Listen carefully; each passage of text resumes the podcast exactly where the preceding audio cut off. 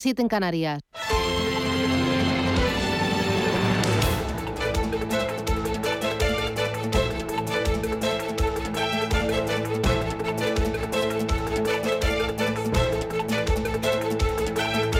Capital Intereconomía, con Susana Criado.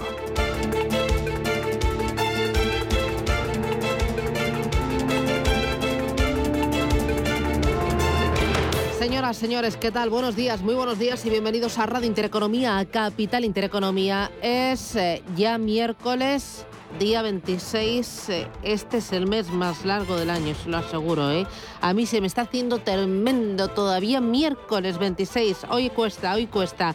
Bueno, eh, es eh, miércoles. hoy las lluvias van a ser débiles y escasas, más probables en la región de Murcia, el litoral atlántico andaluz y el área del estrecho, donde el viento soplará con intensidad y las olas pueden tener en Málaga hasta 4 metros. En Canarias, chaparrones irregulares y en la mitad pues otro día con heladas. Temperaturas 15 grados de máxima en Bilbao, 16 en Barcelona, otros 15 en La Coruña, 12 graditos en Madrid y en Valencia esperamos para este día 15 graditos. ¿Cómo viene el día? ¿Cómo viene el miércoles?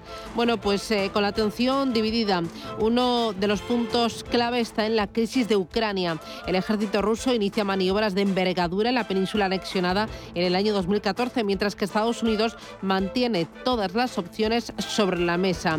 Representantes rusos y ucranianos se van a reunir hoy en París para abordar la escalada de tensión en el este y mientras Sol y Macron confían en el diálogo para evitar esta guerra. Esta tensión geopolítica se está dejando notar en los mercados. Ahora vamos con ellos, pero antes en el eh, tema del coronavirus, esta sexta ola, por primera vez en tres meses la cifra cae, se sitúa en 19.300 por debajo de la cima de la segunda y la tercera ola, pese a los 4.400.000 casos de esta embestida del virus. La sexta ola registra ya más muertes por COVID que la quinta, 5.459 y también hay pico de ingresos en los hospitales. En los mercados financieros, bueno, pues crece la volatilidad y de qué manera, todo por culpa de, de Ucrania, de esa tensión, del efecto que pueda tener en las materias primas y también por la reunión de la Reserva Federal de Estados Unidos. Es lo que más le importa ahora mismo al mercado junto con resultados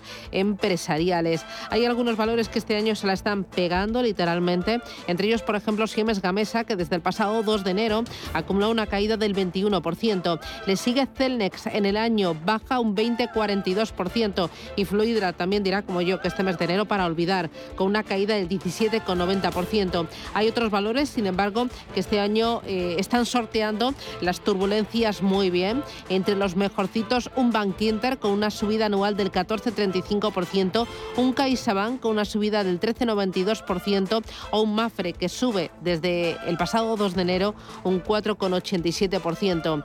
La volatilidad eh, persiste por encima del 30% y ojo porque dicen los expertos que habrá que vigilar a partir de ahora resultados empresariales y también el tono de la Reserva Federal de Estados Unidos. Hay otras muchas más cosas que ya son noticia, son noticia. Es miércoles 26.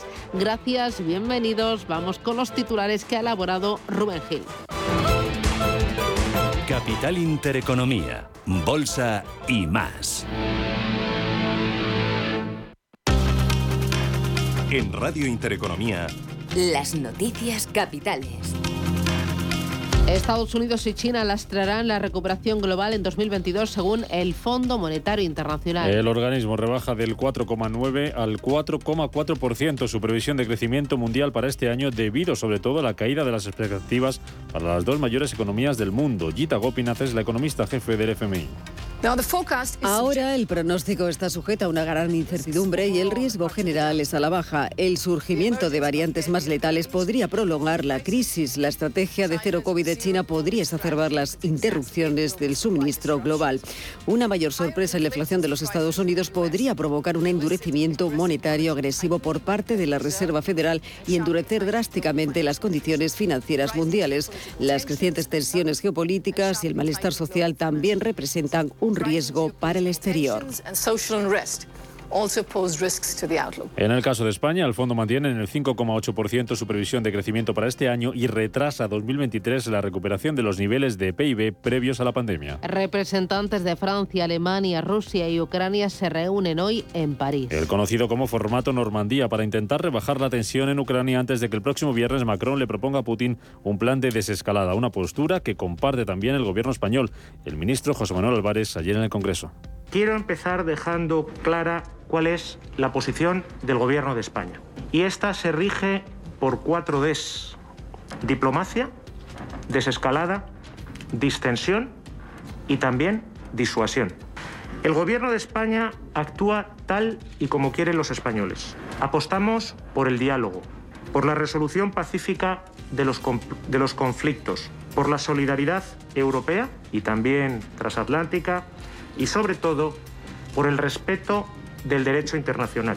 Las bolsas suben esta mañana a la espera de la Reserva Federal. Que termina hoy su reunión de dos días y tras la que podría anunciar un, endurecimiento de su política monetaria. Esto nos contaba hace unos minutos Juan Gómez Bada de Avantage Fund. Mm, hacerla efectiva ya mismo no, no, es lo que espera el mercado, tampoco ganaría mucho con ello en, en, su batalla contra la inflación Creo que lo que hará será anunciarla para el mes de marzo, que es cuando la espera pues, la mayoría del mercado. Y bueno, en, en líneas generales será reafirmarse en su cambio de discurso que ya ha hecho bastante severo en los tres últimos meses. A la espera de lo que diga la Fed, los futuros estadounidenses vienen con tímidas subidas, apenas recupera 6 puntos el futuro del Dow Jones, que está subiendo un 0,02%, sube un 0,09% el futuro del SP500. Tenemos a las plazas asiáticas eh, con signo mixto, la de Shanghái subiendo algo más de medio punto, recortes en, Tokio para el Nikkei del 0,4%, baja también el Hansen de Hong Kong un 0,1%, plano el Sensex y la bolsa australiana dejándose más de un 2%. Sube los futuros en Europa, el futuro del Eurostock 50 lo hace un 0,30 Despierta el futuro del IBEX 35 también con subidas, son del 0,4%. Hoy el selectivo español va a abrir desde los 8.479 puntos después de que ayer subiera un 0,7%, animado por el buen comportamiento de los bancos y de grandes valores como Repsol y Telefónica. En clave empresarial, Microsoft sube un 1% en las negociaciones fuera de hora tras presentar resultados al cierre. La compañía ha batido previsiones con unos beneficios que crecieron un 34% y unos ingresos que se elevaron un 20% el año pasado. Aquí en España se van a cotizar hoy las cuentas de Renta 4 Banco, que eleva un 39% sus ganancias y logra el mejor resultado de su historia. Hoy además van a presentar resultados Tesla, Intel, AT&T y Boeing en Estados Unidos.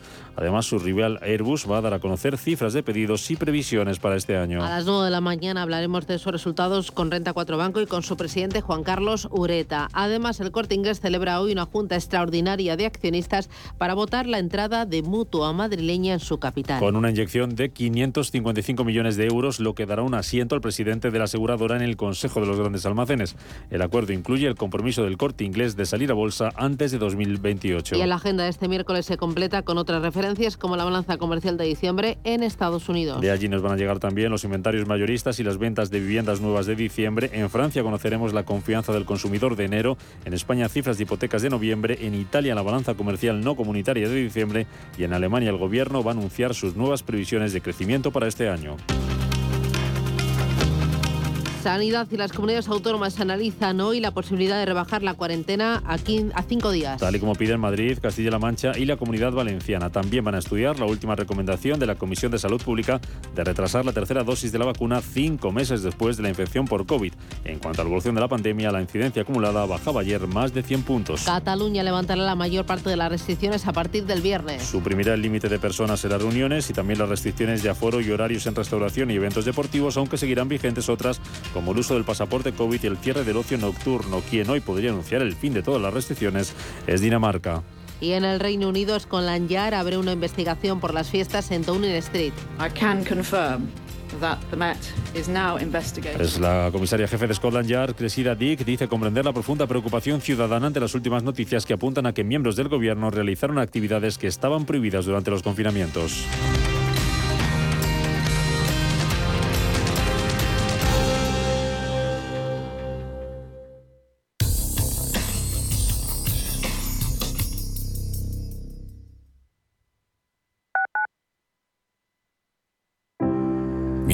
De toda la familia, organizaba y decidía por todos Pero ahora que le cuesta concentrarse y se le hace una montaña decidir cualquier cosa, yo le ayudo a que lo siga haciendo todos los días.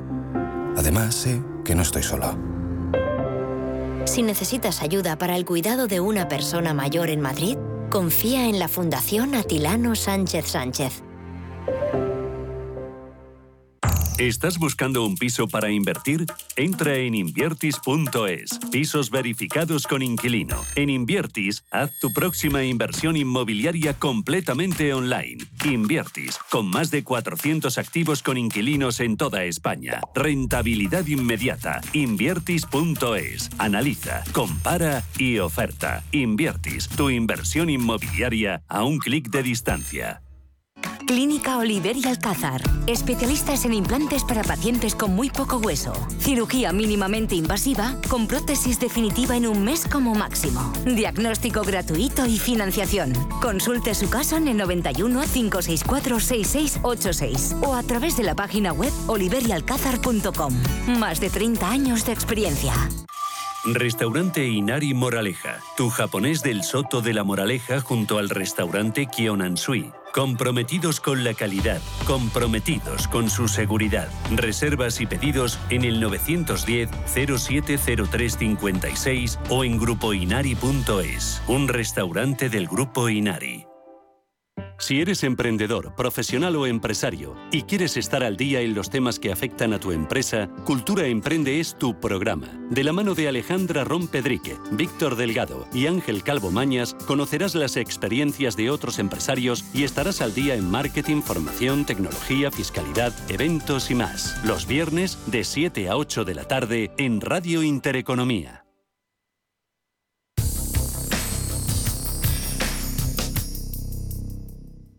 DEPAM les ofrece hoy la noticia de innovación sostenible. No cabe duda de que en los últimos años la inversión SG se ha convertido en un tema principal para los inversores en el mundo entero. Según un análisis de Bloomberg, los activos SG se dispararon hasta alcanzar la cifra sin precedentes de los 37,8 billones de dólares a finales del año pasado y se prevé que crecerán hasta los 53 billones en el año 2025, lo que supondrá un tercio de todos los activos mundiales gestionados. Este aumento se ve reflejado en un mayor interés por el SG en general y es que la conexión entre el retorno de las inversiones y los resultados sostenibles es cada vez más profunda y sólida. Las licencias de las empresas para operar, la sostenibilidad de sus modelos de negocio y la rentabilidad para los inversores está cada vez más interconectados. DEPAM les ha ofrecido esta noticia por gentileza del Centro de Inteligencia Sostenible de DEPAM.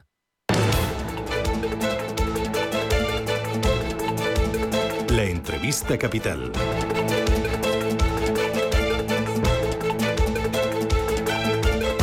Now, the forecast is subject to high uncertainty, and risks overall are to the downside. Estados Unidos y China lastrarán la recuperación global en el año 2022. Lo dice el Fondo Monetario Internacional. El organismo rebaja del 4,9% al 4,4% su previsión de crecimiento mundial para este año, sobre todo por la caída de las expectativas para las dos mayores economías del mundo, China y Estados Unidos, e insisten que la inflación nos va a acompañar durante más tiempo del previsto inicialmente. Juan Ignacio Crespo es analista financiero y estadístico del Estado. Juan Ignacio, ¿qué tal? Buenos días, bienvenido. Bien, ¿y ustedes qué tal? Buenos Fenomenal. De, de, miércoles ahí estamos. Hoy la verdad nos está costando un poquito que, que, estamos un poco perezosos y con la pestaña ahí pegada. Pero bueno, entramos en calor rápido. Eh, Juan Ignacio, ¿qué le parecieron ayer las previsiones del Fondo Monetario Internacional sobre el crecimiento mundial y también sobre la inflación que parece ser eh, que va a ser nuestro, nuestro caballo de batalla este año 2022? Bueno, pues por una vez y sin que sirva de precedente, estoy de acuerdo con esa perspectiva que plantea el Fondo Monetario Internacional. Eh, ¿Me ha dicho usted Fondo Monetario o Banco Mundial? Fondo Monetario eh, Internacional. Ah, sí, sí, Fondo Monetario. No suelo hacerle mucho caso a las previsiones de, de las instituciones internacionales de este tipo, porque siempre suelen ir por detrás de los acontecimientos, pero me parece que en esta ocasión van bastante acertados. Ya mm. en mi newsletter, en mis artículos, yo llevo semanas diciendo que la economía norteamericana se está desacelerando a marchas forzadas y también que la economía china o un sector de la economía china tan importante como es el de la construcción, que puede representar allí el, el 20, el 30% del PIB, pues no es que esté en desaceleración, es que hay sectores como el de la construcción de viviendas que están entrado claramente en recesión, ¿no? Se nota en indicadores como el consumo de cemento, como la cantidad de viviendas nuevas construidas, es decir, es un sector que lleva ya dos trimestres, puede que incluso tres, prácticamente en recesión. Entonces, bueno, ya sabemos que el gobierno chino suele tomar medidas muy drásticas para impedir la caída de crecimiento de su economía pero en este caso les ha pillado el tren. Yo creo que van ya un poco por detrás de los acontecimienos también. Y en el caso de la economía americana se nota pues en cosas tan claras como el PMI, por ejemplo, eh, la encuesta esa que se hace entre los gestores de compras de las empresas y que en Estados Unidos pues es que ha tenido una caída enorme, también en Australia, también en Japón, no tanto en Europa y sobre todo fundamentalmente por el sector servicios, que es el que suele verse más afectado por los rebrotes de, de la pandemia. Y en el caso de China hay un indicador magnífico que nos dice que esos síntomas de recesión son muy claros, que es el índice báltico, ese índice que mide cómo evoluciona el coste de los fletes o sea, el coste del transporte marítimo de las mercancías eh, de tipo carbón, eh, mineral de hierro, cereales, etcétera, y que desde octubre aquí pues pierde un 76%. Una caída así no se veía desde el año de la crisis financiera. Es decir, los síntomas son muy claros y el otro aspecto de la previsión del Fondo Monetario Internacional, la faceta de la inflación, mm pues, pues también con independencia de cómo evoluciona el precio de las materias primas, que es lo que afectó el año pasado sobre todo, pues mm, siguen los estrangulamientos en la cadena de oferta y eso pues va a generar tensiones inflacionarias. Em, ¿Se presenta peligroso o más complicado de lo previsto este 2022 y ya pensando en 2023 por esa combinación de desaceleración del crecimiento e inflación alta más tiempo de lo esperado y inflación alta no solo por materias primas, sino por otros elementos como el tema de la cadena de suministros, como también subida de salarios o subida del inmobiliario, por ejemplo, en Estados Unidos? Sí, se pero yo creo que se está presentando tal y como era de prever que se presentara. Es decir, hay que pensar que, para este año el, el, Comité de Mercado Abierto de la Reserva Federal, pues en esa especie de encuesta interna que hacen cada vez que se reúnen, pues aventuraba que habría tres subidas de tipos de interés, otras tres el año que viene y dos más en el año siguiente. Es decir, en total ocho subidas de tipos, que aunque solo fueran a 0,25% cada una, pues sería, nos pondríamos en el 2, 2,25% en cuestión de dos años, ¿no? Eh, en 2018 se vio que a partir del 2,5 las bolsas no soportan la subida de tipos de interés. La subida empezó en 2015, igual que ahora desde 0,25% o ese intervalo 0,025%, y al llegar al 2,5% la Reserva Federal tuvo que parar porque las bolsas se hundieron en el último trimestre, sobre todo en diciembre de 2018. Entonces, con ese comportamiento, cabía esperar que si las bolsas descontaban esa previsión de subida de tipos, pues que este año fuera muy complicado para las bolsas, como lo fueron en los otros años en los que hubo reducción de los estímulos monetarios, como el 2014, o subida de tipos como el 2015. Entonces, lo que pasa, a mí lo que me ha sorprendido no, no es esa bajada que llevan acumuladas las bolsas americanas, sino que lo hayan hecho tan rápido en las tres primeras semanas, prácticamente solo con 10 eh, sesiones, ¿no? 15 sesiones. Entonces, el año sí, sí, se plantea muy complicado para, para todos los mercados. Hay un aspecto también llamativo que se señala poco. Los metales industriales han empezado el año con una fuerza tremenda, pero antes de ayer hubo casos como el del aluminio, que llevaba acumulado un 16% y de repente se quedó reducido a un, a un 8%. Eh, en cuestión de un día, ¿no? O sea, parones de ese tipo, volatilidad a gogo es lo que vamos a tener este año y, bueno, pues un poco en la línea esa de cuando suben los tipos de interés, las bolsas bajan. Claro, aquí estamos, eh, antes me, hablaba de Estados Unidos y de China, aquí estamos también en diferentes movimientos o momentos por parte de los bancos centrales, mientras que en Estados Unidos empezamos a descontar una pronta eh, subida de tipos de interés y quizás más intensa o más rápida de lo previsto, en Europa parece que el ritmo es mucho más pausado y en China es todo lo contrario. ¿Cómo eh, ves, Juan Ignacio, este desacoplamiento de los bancos centrales que no pasaba en más de una década?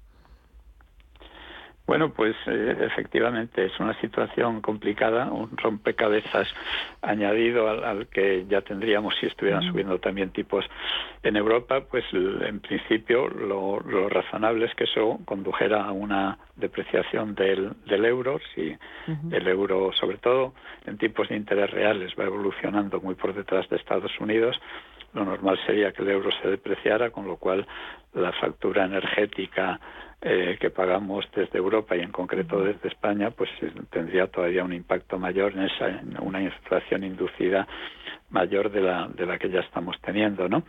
Y por otra parte, pues yo creo que lo que tendríamos también es un efecto boomerang, es decir, por retrasar tanto la subida de tipos, cuando llegara esa subida en Europa la reacción podría ser eh, más virulenta de lo que está siendo en Estados Unidos, con, además de añadirle el que las bolsas europeas normalmente se contagian de la, de la norteamericana. Ese desacoplamiento no augura tampoco nada, nada bueno para el momento en el que realmente, definitivamente, el Banco Central Europeo se planteara la subida de tipos o la reducción de los estímulos o ambos, perdón. Bueno, eh, no, estamos muy entretenidos porque además en esa volatilidad a gogo que, que, decías eh, tenemos que añadir otro elemento más ahora que es el tema de, de, Ucrania y el efecto que pueda tener en el crecimiento y también por el encarecimiento de algunas materias primas como por ejemplo el gas.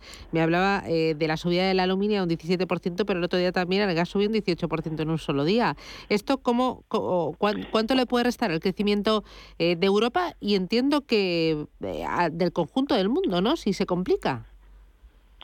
A ver, claro, si se complica esa situación, pues, pues todavía peor para el crecimiento, sobre todo para el crecimiento de una economía como la alemana, ¿no? Que es la que marca un poco, la que lleva la batuta sobre el crecimiento en el conjunto de Europa. Lo que pasa es que en ese terreno yo voy un poco contra corriente, o sea, eh, eh, se ve una situación muy tensa entre Occidente y, Rusia, ¿no? Y a mí me recuerda la que vivió el mundo en plena Guerra Fría, en el año 62, cuando Rusia o la Unión Soviética entonces puso unos misiles en Cuba y en octubre de, aquel año se desató una crisis tremenda durante una semana que parecía que estábamos al borde del holocausto nuclear y sin embargo se resolvió pues en tablas, volviendo a la situación anterior, los rusos retiraron sus misiles de Cuba, Estados Unidos supuestamente retiró los que había puesto en Turquía y todo quedó como estaba. En esa semana de tanta crisis que parecía ya el preludio de la guerra atómica, la bolsa norteamericana medida por el Dow Jones cayó un 5%, es decir, no se dejó impresionar gran cosa. Eh, por lo tanto, y siempre que ha habido estas crisis se han resuelto bien. Eh, no quiere eso decir que necesariamente esta vez se vaya a resolver bien, pero sí que los precedentes históricos pues indican que lo normal es que se resolviera dejando todo como está. Ni Ucrania entrara en la OTAN ni Rusia invadiera, terminara de invadir Ucrania, porque en parte ya la, la ha invadido. Pero en caso de que sí llegáramos a ese a ese momento en el que Rusia invadiera lo que queda de Ucrania, eh, pues tampoco íbamos a entrar en una guerra nuclear por, por eso, salvo una locura ya de, algún incontrolado. Entonces, no creo que el impacto vaya a ser tan brutal. Otra cosa es que sí, en precios del gas, pero fíjese que aunque los precios del gas suban ahora, es que prácticamente se redujeron a la mitad a, fin, a mediados de, de diciembre, finales de diciembre, y empezó a producirse ese arbitraje entre el mercado del gas americano, que hizo sus máximos en octubre, que era un poco mi tesis también, y el mercado del gas europeo, que siguió subiendo, y asombrosamente no se producía el arbitraje, pero ya a finales de diciembre empezaron a llegar barcos cargados de gas licuado a Europa y, bueno y hubo ese recorte tan importante en el precio del gas. Ahora por las tensiones que usted mencionaba, pues está subiendo de nuevo, pero ahí tendremos una volatilidad enorme también en función de los acontecimientos. Bueno, me tiraré hablando de, contigo de toda la mañana. Hay otro elemento, lo hemos contado esta mañana, eh, que es la falta de chips en Estados Unidos. Ayer la secretaria de Comercio, eh, allí en Estados Unidos, avisaba de que la situación podría obligar a cerrar fábricas en caso de, eh, de un repunte, por ejemplo, de casos de COVID, pero también por esta falta eh, que califica alarmante de chips. Este otro elemento, ¿cómo, cómo está afectando pues, eh, a sectores que son claves para, para la economía europea, por ejemplo, o también para la economía de, de, Estados Unidos o la española también, al final todo el mundo, ¿no? Porque eh, casi todos los aparatitos llevan ya un chips. Sí, pero vamos, los electrodomésticos lo llevan, lo lleva absolutamente todo, ¿no? Hasta muchos juguetes. Pero, a ver, este, esos cinco días que tienen además de existencias acumuladas, o sea, existencias acumuladas para un consumo de cinco días de microchips en Estados Unidos, es un poco la señal de alarma que, ya hemos venido comentando desde hace un montón de meses, ¿no? Lo único, y además todo el mundo pensaba que eso tendría un impacto importante en la producción industrial, pero la verdad es que ese impacto no se ha producido cuando se ven, o no se ha producido en la medida de lo esperado, cuando se ven los PMIs eh, manufactureros de los distintos países, pues es lo que está chutando en todas las economías. Lo que comentaba antes del PMI americano, australiano, japonés, se han hundido por el sector servicios, pero no por el sector manufacturero. Con lo cual, teniendo claro que sí, que está habiendo ahí un estrangulamiento claro y que estratégicamente Occidente se ha puesto en manos de China, Taiwán, Japón para la producción de microchips, por otro lado, finalmente parece que no está afectando tanto, o hasta ahora no ha afectado, con lo cual no sé si no es una alarma un poco exagerada, dado que las alarmas anteriores no habían tenido un impacto tan grande. Eh, para terminar, Juan Ignacio, nos asomamos a este 2022. ¿Cómo lo ve eh, en perspectiva macro? Eh, deme un titular pues desaceleración e incluso puede que entrada en recesión de Estados Unidos. Es prematuro esto, ¿no? Pero, pero la desaceleración allí es que está siendo muy fuerte, muy rápida, el consumo no, no funciona en cuanto han dejado eh, de llegar los cheques del gobierno americano financiados por la Reserva Federal y por eso, en el mejor de los casos, una desaceleración muy fuerte. Muy bien. Juan Ignacio Crespo, eh, un placer charlar contigo. Eh, cuídate mucho y un abrazo fuerte. Gracias, Juan Ignacio. Lo mismo digo. Hasta pronto, gracias. adiós. Si mantienes la cabeza en su sitio, cuando a tu alrededor todos la pierden, si crees en ti mismo cuando otros dudan, el mundo del trading es tuyo. Trading 24 horas, un sinfín de oportunidades. Cuando ves la oportunidad, IG. Todas las operaciones conllevan riesgo. 76% de las cuentas de inversores minoristas pierden dinero en la negociación de CFD con este proveedor. Debe considerar si comprende el funcionamiento de los CFD y si puede permitirse asumir un riesgo elevado de perder su dinero. Llegan las segundas rebajas del corte inglés. Ponte en modo rebajas, con descuentos adicionales del 20% en más de 400 marcas de moda mujer, hombre, infantil, accesorios, lencería y zapatería. Si estás modo descubre, modo estrena o en modo capricho, aprovecha las segundas rebajas del corte inglés en tienda, web y app. Modo rebajas son. Radio Intereconomía. Eres lo que escuchas.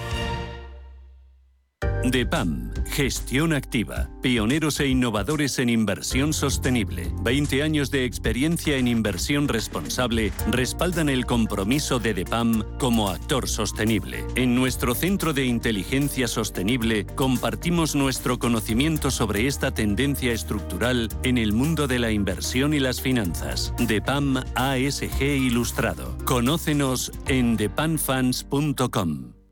Inversores minoristas e institucionales, gestoras y entidades financieras, empresas, reguladores y supervisores. Los activos digitales despiertan cada vez más interés. Y en Blockchain Radio explicamos conceptos, dibujamos tendencias y damos voz a los principales actores de la industria. Blockchain Radio, a las 2 de la tarde, cada jueves, en Radio Intereconomía, con Javier Molina y Susana Criado.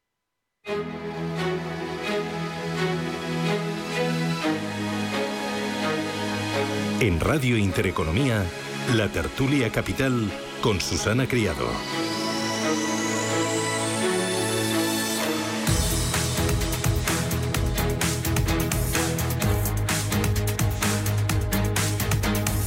Tertulia Capital con Camal Romero. Camal, ¿qué tal? Buenos días, bienvenido.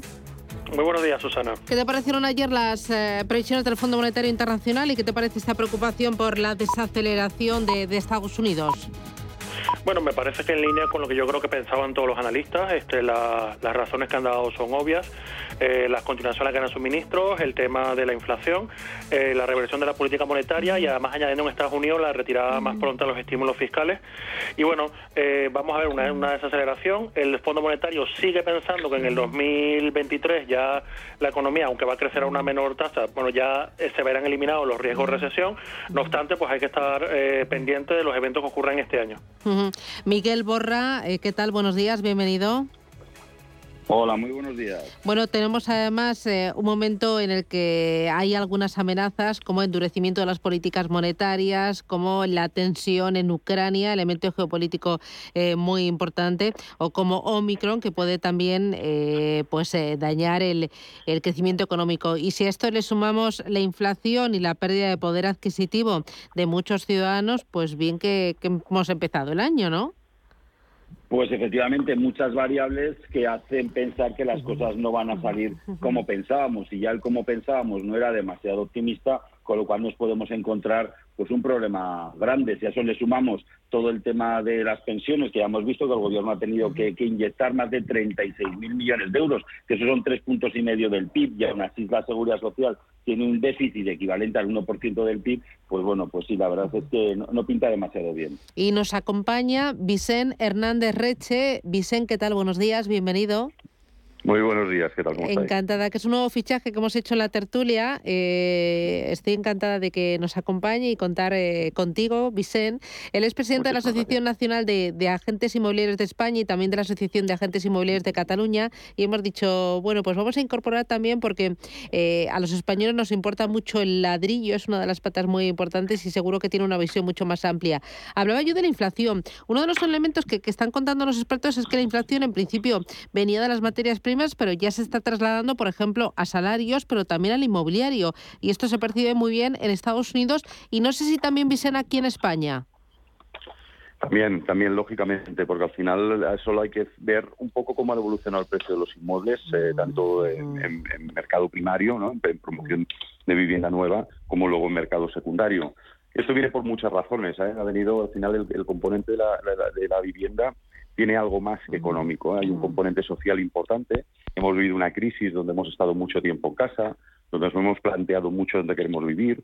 Se ha generado una, una tasa de ahorro mucho, eh, mucho más alta y esto, junto con unos tipos de interés extremadamente bajos, ha hecho pues, que la gente eh, saliera en masa a comprar y lógicamente esto ha tenido un reflejo en, los precios. Algo que por lo que tenemos un poco estudiado y estamos hablando con diferentes agentes, parece que va a ser la tónica eh, habitual durante todo este año. Em, hoy entre las noticias eh, que tenemos está eh, esas previsiones del Fondo Monetario Internacional para 2022. Parece que son mucho más modestas y se unen a otra rebaja de previsiones de otros muchos organismos internacionales para este año 2022 y ahora tenemos, Kamal, un elemento añadido que es el tema de Ucrania, esa tensión geopolítica, el efecto que pueda tener el crecimiento y el efecto que pueda tener el, el encarecimiento de, algunas materias primas. ¿Cómo, cómo estáis viendo lo, de Ucrania? Eh, ¿Creéis que finalmente las negociaciones y la diplomacia triunfará? Eh, ¿Nos esperan semanas, incluso meses de, más tensión? ¿Cómo veis la, la postura de Estados Unidos, de, Europa y de España, Kamal? Sí, Kamal, le hemos perdido. No, pues mira, eh, voy con eh, em, Miguel.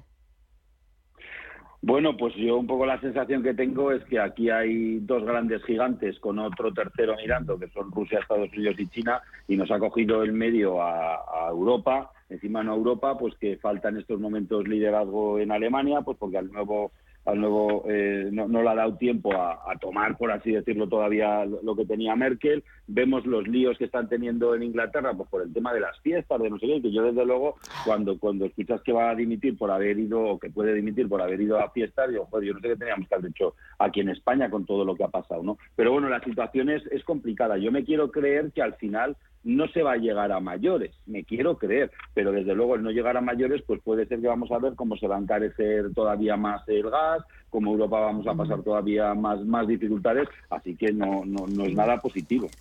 eh, Kamal, ya te hemos recuperado. Eh, ¿Cómo ves tú el, eh, el, tema de, de, Ucrania y ese efecto que puede tener y ya está teniendo en los precios energéticos y por carambola en el crecimiento económico? Bueno, un añadido más, ¿no? No obstante, no sé si recuerda, Susana, antes de la pandemia, que tuvimos exactamente esta misma conversación, donde había un conflicto con Rusia, donde la amenaza era justamente el suministro del gas, donde el temor era cuál iba a ser el efecto sobre el crecimiento económico de un incremento del precio del gas. Y bueno, volvemos a lo mismo. Sinceramente, yo no soy capaz de prever qué puede ocurrir con conflicto de Ucrania. Yo soy de los que considera, o no sé si es un deseo más bien que una previsión, que finalmente eh, no ocurra nada tipo conflicto y se normalice la situación, lamentablemente a favor de Rusia con alguna concesión. No obstante, en el informe del Fondo Monetario, ellos justamente lo que están pensando es que el precio o el incremento del precio, tanto de los alimentos como del gas y el petróleo, este, va a mainar a final de año. Si eso no es así, que es el supuesto con el que está trabajando el Fondo Monetario, pues si el conflicto se refleja en un incremento de los precios del gas, sobre todo en Europa, pues eso lo puede quitar fácilmente una, una, media décima, un, medio punto porcentual o un punto porcentual de crecimiento de la economía, al menos en Europa, con el añadido de sería un 0,3 a nivel global. Mm, eh, ¿Tú cómo estás viendo la tensión con, con Ucrania y la postura de Estados Unidos, de Europa y de España, Vicente? Sí, pues un poco más o menos eh, igual que comentan los compañeros. Yo creo que no va a llegar la sanción. Obviamente esto va, va, va, va, a generar una serie de consecuencias muy importantes. O sea, También es verdad que cuando el Fondo Monetario Internacional habla hay que ir con, hay que ir con cuidado porque rectifica eh, cada, cada cierto tiempo, ¿no? Y por lo tanto, las estimaciones a nivel general, a nivel general es que a partir del segundo semestre puede haber una relajación de la, de la, de la tasa de inflación debido, pues bueno, pues que muchas eh, tensiones geopolíticas que están generando este crecimiento de precios se van a se van a relajar. Yo creo que la sangre no llegará más al río. Hoy en día nadie entiende que se solucionen este tipo de problemas mediante conflictos bélicos. Esto podría llevar muchas consecuencias a nivel social en contra de, los países que eh, tienen esta, esta proactividad bélica y quiero entender, como decía el compañero, que a lo mejor es más un deseo que no que una previsión real que, que no iremos a más. Muy bien. Eh, nos vamos a la publicidad. Eh, a la vuelta volvemos con otros muchos más asuntos aquí en Radio Intereconomía. Más es incorporar inteligencia artificial e innovación tecnológica a las inversiones. Mucho más es añadir a esa innovación la experiencia de 35 años dedicados a la inversión y a los inversores. En Renta 4 queremos ofrecerte mucho más. Por eso evolucionamos, para que no tengas que elegir. Más experiencia, más innovación. Renta 4 Banco. ¿Quieres más? Ser una empresa Red Infinity es disfrutar de la mejor conexión de fibra, es tener voz y datos ilimitados, es contar con centralita virtual para no fallar nunca. Porque nada puede parar tu empresa, con Red Infinity disfruta de todo eso y mucho más, ahora con un 30% de descuento. Llama gratis al 1500. Vodafone Business. Together we can.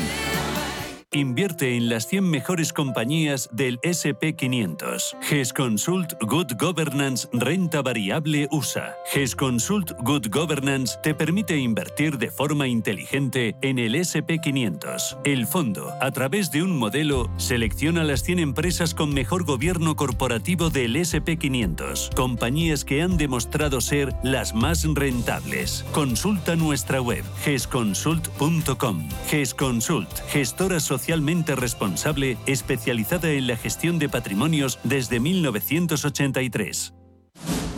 Si te gusta el séptimo arte, Vivir de Cine es tu programa. Dirigido y producido desde Hollywood por José Ignacio Cuenca y presentado por María Ayer. Toda la actualidad del cine, estrenos, festivales y críticas sin olvidar los clásicos. Los jueves de 10 y media a 12 de la noche y los viernes de 1 a 3 de la madrugada Vivir de cine en Radio Intereconomía. En Intereconomía, la tertulia capital.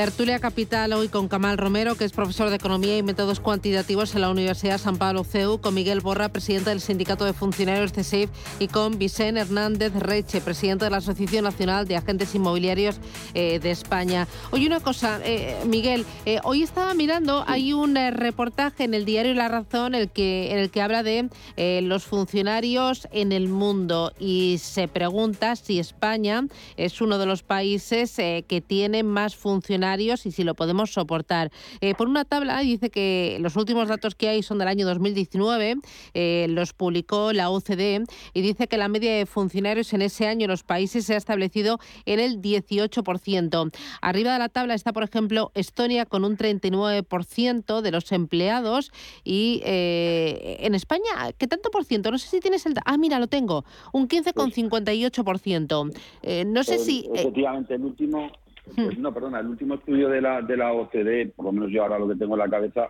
nosotros estábamos casi dos puntos por debajo de la media de los países de la OCDE y desde luego a mitad de camino de lo que eran Suecia, Dinamarca o Finlandia.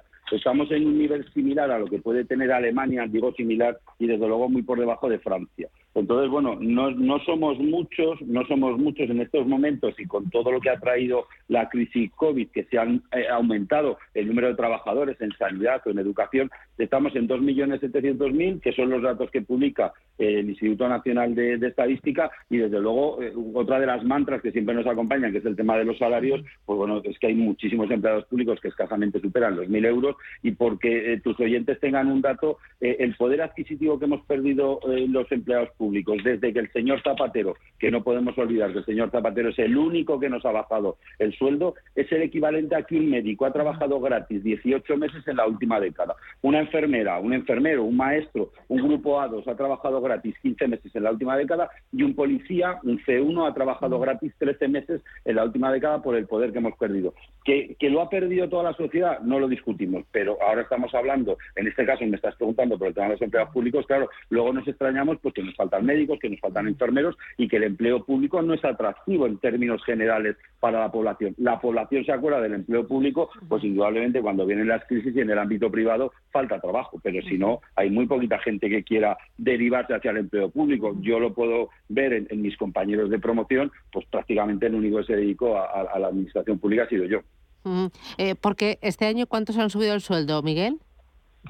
Este año 2022 tenemos una subida del 2%, que si partimos de la base que el año pasado tuvimos un 0,9 y la inflación de un 3,1, pues, pues eh, eh, llevamos años perdiendo poder adquisitivo. Es cierto que con los acuerdos que firmamos con el Partido Popular del año 17 y el año 18, que en tres años conseguíamos una subida del 6,25%, y si recordamos fueron años que el IPC incluso en algún momento era negativo, ahí sí que recuperamos un poco. Pero estos datos que yo te he dado de los 18 meses que un médico ha trabajado gratis en la última década es actualizando los datos con la inflación. Es decir, reconocemos que ha habido unos años que hemos recuperado, pero es que el recorte del señor Zapatero supuso, en el caso de los grupos A1, más de un 10% de pérdida de poder adquisitivo que no se ha recuperado, porque las pagas extras las seguimos teniendo cortadas todavía ahora. Mm, eh, eh, Kamal, sorprendido porque sea el norte el líder eh, de los países que, con más funcionarios, mucho más que España. ¿España se lo puede permitir con, con, este nivel que tenemos de desempleo en general y con este crecimiento económico? ¿O habría, no sé si, como siempre defiende Miguel, redistribuir, ¿no? O, a lo mejor pues jueces, médicos, profesores, ahora se está viendo mucho, ¿no? Médicos, mucho médico ahora. Kamal, no sé cómo lo ves tú. Sí, hombre, un par de cosas. No sé si es el mismo informe de la OECD que cita el compañero, pero vamos, tengo la cifra aquí enfrente, que es un informe eh, bianual que publica la OECD. La traducción sería, literal sería un vistazo al gobierno. Si calculamos el porcentaje de trabajadores del sector público sobre, sobre el total, España está en un 15 o 58, lo cual son aproximadamente dos puntos por debajo de la OECD, y los países que están inmediatamente más cerca son Reino Unido por encima, 15,98, y Estados Unidos por debajo, 14,91. Es decir, tenemos un número de trabajadores públicos que no, no incluyen no solo funcionarios, sino todo el sector público, pues más similar a Estados Unidos que a Bélgica o a Francia. O a Canadá, por ejemplo. Entonces, bueno, eso yo, yo particularmente no lo veo una cifra muy grande. Y luego también hay que recordar que el sector público sufre de las mismas carencias del mercado de trabajo español que el sector privado. O sea, la, la temporalidad del sector público en el sector sanidad y educación es altísima. Es decir, en sanidad la temporalidad el porcentaje de contrato temporal en sanidad es similar al porcentaje de contrato temporal en hostelería, que ya es bastante decirlo. Eh, y luego también, como también se ha dicho, el nivel de salarios pues tampoco es extremadamente alto. Vamos, yo que estoy en el sector de educación, o sea, lo que gana un catedrático universidad en España es muy poco. Y las ayudas que se reciben por investigación también son muy pocas.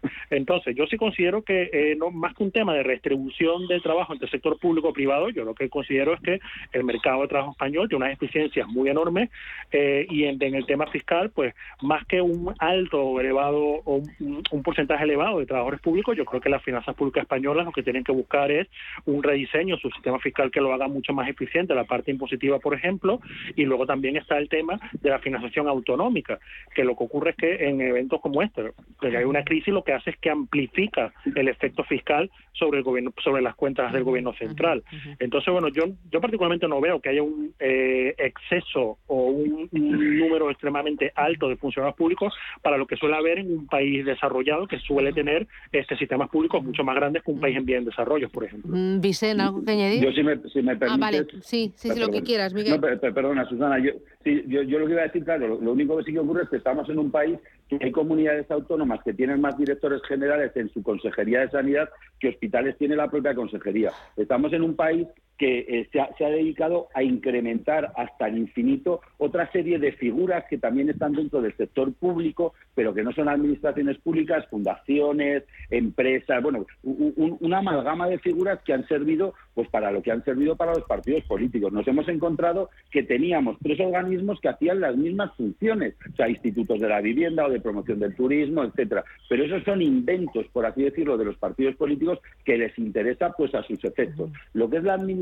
pública tradicional, la que da servicios al ciudadano, desde luego, y totalmente de acuerdo con, la persona que, acaba de, hablar, eh, con Kamal, que, que, que en España ni somos muchos, desde luego no estamos bien pagados, y bueno, pues por poner un ejemplo, en Alemania hay mil médicos más por cada millón de habitantes.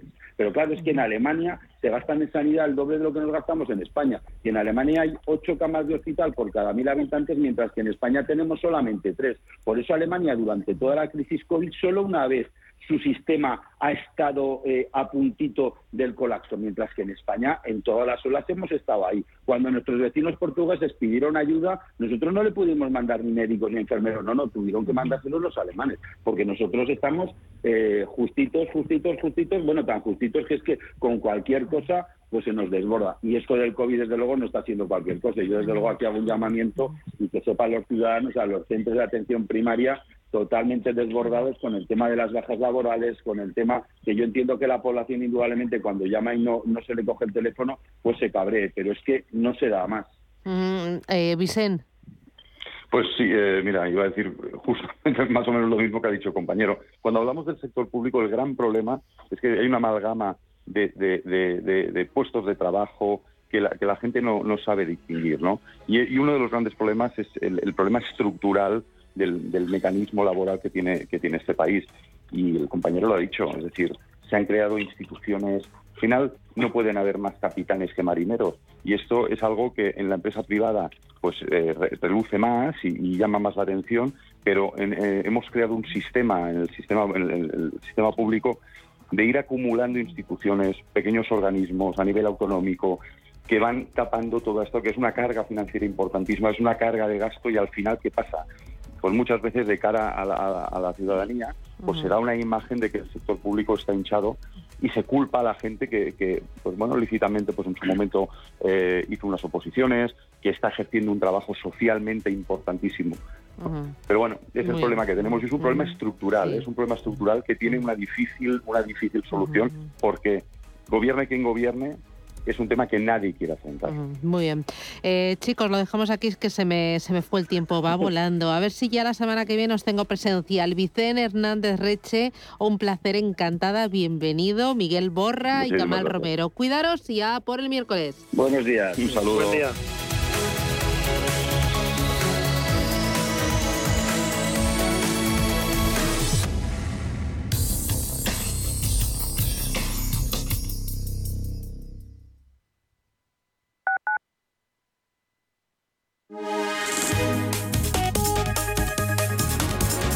Mafre patrocina la información del tiempo. Muy buenos días. Por hoy miércoles esperan cielos nubosos en el área del estrecho litoral occidental de Málaga y entornos de Almería, con precipitaciones más abundantes y localmente persistentes en el estrecho. De forma más débil y dispersa podrán afectar al Golfo de Cádiz y a otras zonas del litoral sureste peninsular. Cielos poco nubosos en el resto de la península, con algunas nubes bajas matinales en el norte de Galicia. Por su parte, las temperaturas diurnas tendrán un ascenso en general, aunque en Canarias y puntos del Cantábrico habrá ligeros descensos. Mafre ha patrocinado la información del tiempo.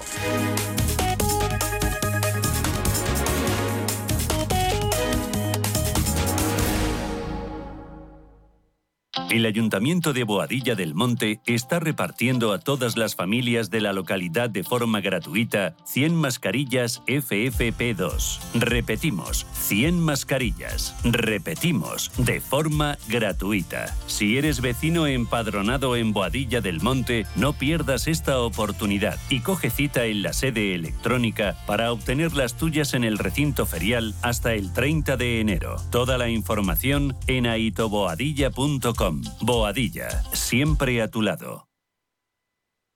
Hola, soy Rafa Jiménez, presento a media sesión en Radio Intereconomía. A media sesión, para resumir esas mañanas que dan tanto de sí. De una forma amable y donde abrimos el abanico de la información. De 12 a 2 del mediodía en Radio Intereconomía. Di que nos escuchas.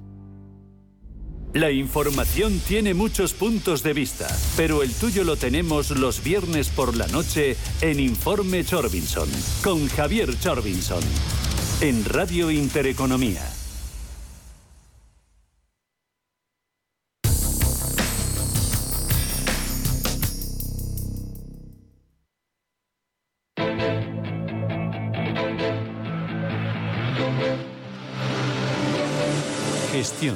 Acción, valor, capital intereconomía. Nueve minutos, llegamos a las nueve de la mañana, preapertura Ángeles Lozano. ¿Cómo viene el día? Buenos días de nuevo. Hola, ¿qué tal? Muy buenos días. Con subidas, el futuro del IBEX 35 rebota un 0,5% arriba.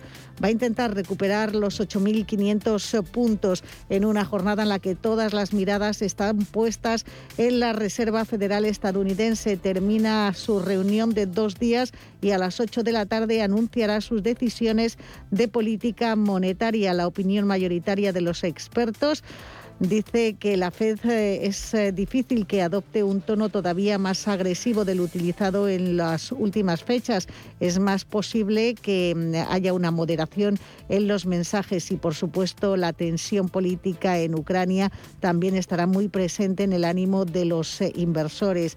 Además, vamos a conocer en España el dato de estadística de hipotecas del mes de noviembre en Estados Unidos. Conoceremos, además de esa decisión de la Fed, la balanza comercial de diciembre, ventas de viviendas nuevas también de ese mes, inventarios de petróleo y tenemos resultados importantes como los de Tesla, Intel, Boeing o AT&T. La prima de riesgo en España está en 72 puntos básicos y la rentabilidad del bono a 10 en el 0,64. Paloma, en Europa. También vienen en positivo los futuros, subida del 0,75 para el futuro del DAX, el de la Bolsa de Londres sube un punto porcentual y el del Eurostock 50 rebota un 0,77. A la espera de las decisiones sobre política monetaria de la Fed, decisiones que conoceremos esta tarde, hoy en los mercados europeos tenemos pocas referencias y pocas noticias de calado. Sí que nos llega un dato desde Francia, es el de la confianza del consumidor del mes de enero, 99 puntos frente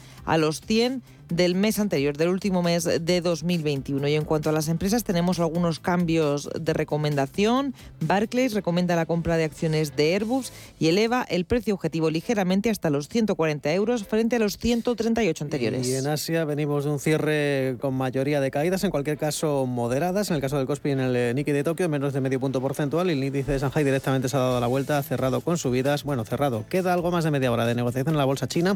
De momento sube un 0,5%. 0,18%. Los futuros en el Dow Jones anticipan subidas del 0,18%, también un cuarto de punto al alza para los futuros sobre el SP500 y se da la vuelta a las materias primas de la ligera corrección a la ligera apreciación del crudo Brent. El barril de referencia en Europa, 87,4 dólares. También el crudo ligero Texas, de referencia en Estados Unidos, cotiza con un precio de 85,8 dólares el barril. En las divisas no hay demasiados cambios, es decir, el euro de momento pierde el terreno, pierde terreno, pierde la banda del dólar 13 centavos, un dólar 12,90 y por cierto que ya está abierta desde hace algo más de hora y media la bolsa rusa, de momento subiendo tanto el MOEX como el RTS un 0,8%. Em, Ángel de Benito es gestor de inversiones de Santander Private Banking. Ángel, ¿qué tal? Buenos días.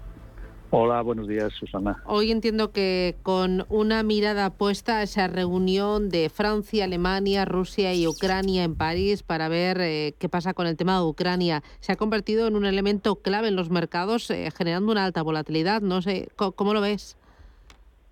Pues sí, eh, la verdad es que es uno de los temas claves. Supongo que hoy es más importante la Reserva Federal, que puede ayudar a calmar un poco los nervios ¿no? de esa pinza combinada sobre el crecimiento que puede ser la crisis de Ucrania y todos los problemas de suministro y encarecimiento del petróleo, por un lado, y luego pues el, endurecimiento también de la política monetaria americana pues que de alguna manera nos va a dibujar un poco eh, la velocidad con la que se van a retirar estímulos y también es un factor de desaceleración ¿no? como comentaba algún invitado anterior ¿no? Juan Ignacio Crespo ¿no? bueno no sé si hay que ser tan pesimista como para pensar que esto al final nos conduce a una recesión pronta o temprana en Estados Unidos no vemos eh, tan tan inmediato ese escenario, ¿no? Pero sí es verdad que tenemos que convivir con unas expectativas de crecimiento post-COVID que eran bueno buenas para este año, por encima de, las medias y por encima de los potenciales de crecimiento, con esa desaceleración que inducen estas medidas, ¿no? Y luego, bueno, pues claro, la crisis de Ucrania puede acabar de cualquier manera, ¿no? O sea, que, es un riesgo evidente, eh, tenemos además reunión de la Reserva Federal de Estados Unidos. ¿Hoy anunciará que sube tipos en marzo? Pues es posible, sí, es posible que, nos dé alguna pista y bueno, eh, la duda es que algunas personas pensaban incluso que podría ser 0,5 la subida, ¿no? Entonces, eh, hay muchos miembros que, creen que han perdido tiempo, ¿no? Y que tenían que haber anticipado medidas antes eh, y es posible que quieran recuperar terreno, ¿no? Bueno, en la medida en que no sean muy agresivos en el discurso, pues yo creo que ayudará un poco a las bolsas a estabilizarse, ¿no? Pero, pero bueno, como decíamos, pues tenemos otros factores eh, pendientes de resolverse, ¿no? Bueno, también resultados empresariales, IBM, Microsoft, ayer aquí en la renta variable española, renta 4 Banco, enseguida los vamos a analizar y mucho más. Ángel, lo dejo aquí. Muchísimas gracias por atendernos. Que tengas buen día. Cuídate. Muchas gracias. que tengamos buen día. Gracias.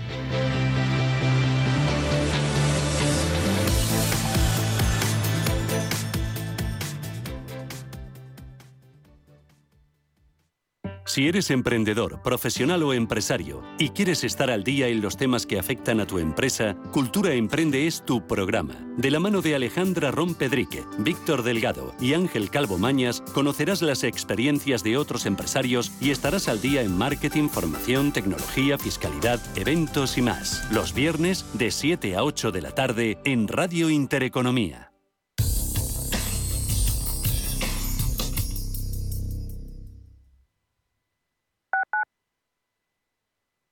¿Estás buscando invertir en criptomonedas de manera segura? CoinMotion, la primera compañía en Europa registrada oficialmente como proveedor de servicios de criptomonedas con licencia de medios de pago, te ofrece la compraventa de criptomonedas, soluciones de custodia segura, depósitos instantáneos de forma gratuita y cuentas remuneradas con atractivos intereses. Más de 100.000 clientes confían en nosotros. Conócenos en coinmotion.com. Invertir en criptomonedas requiere un mínimo de formación para evitar riesgos. Hijo mío, algún día todo este restaurante, tras darte cuenta de que en realidad tenemos más deudas que otra cosa y de enterarte de que le doné en secreto a tu padrastro la mitad como muestra de amor, será tuyo. De una herencia, quédate solo con lo bueno. El resto, déjaselo a Eritae, expertos en gestionar herencias por solo 999 euros. Eritae.es ¿Qué tipo de piel tienes? ¿Te la cuidas? ¿Te proteges del sol? ¿Se te cae el pelo o se te hinchan las piernas? ¿Qué perfume puedes regalar?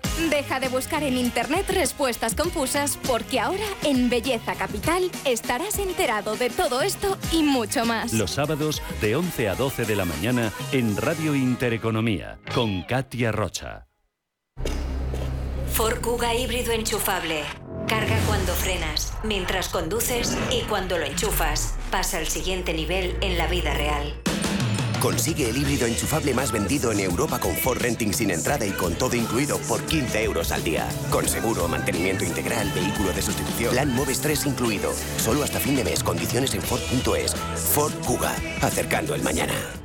Más del 25% de la población en España se encuentra en riesgo de exclusión social. En la Fundación La Caixa facilitamos herramientas, metodologías y recursos a miles de entidades sociales para que las personas que más lo necesitan desarrollen su potencial. Solo es progreso si progresamos todos. Fundación La Caixa.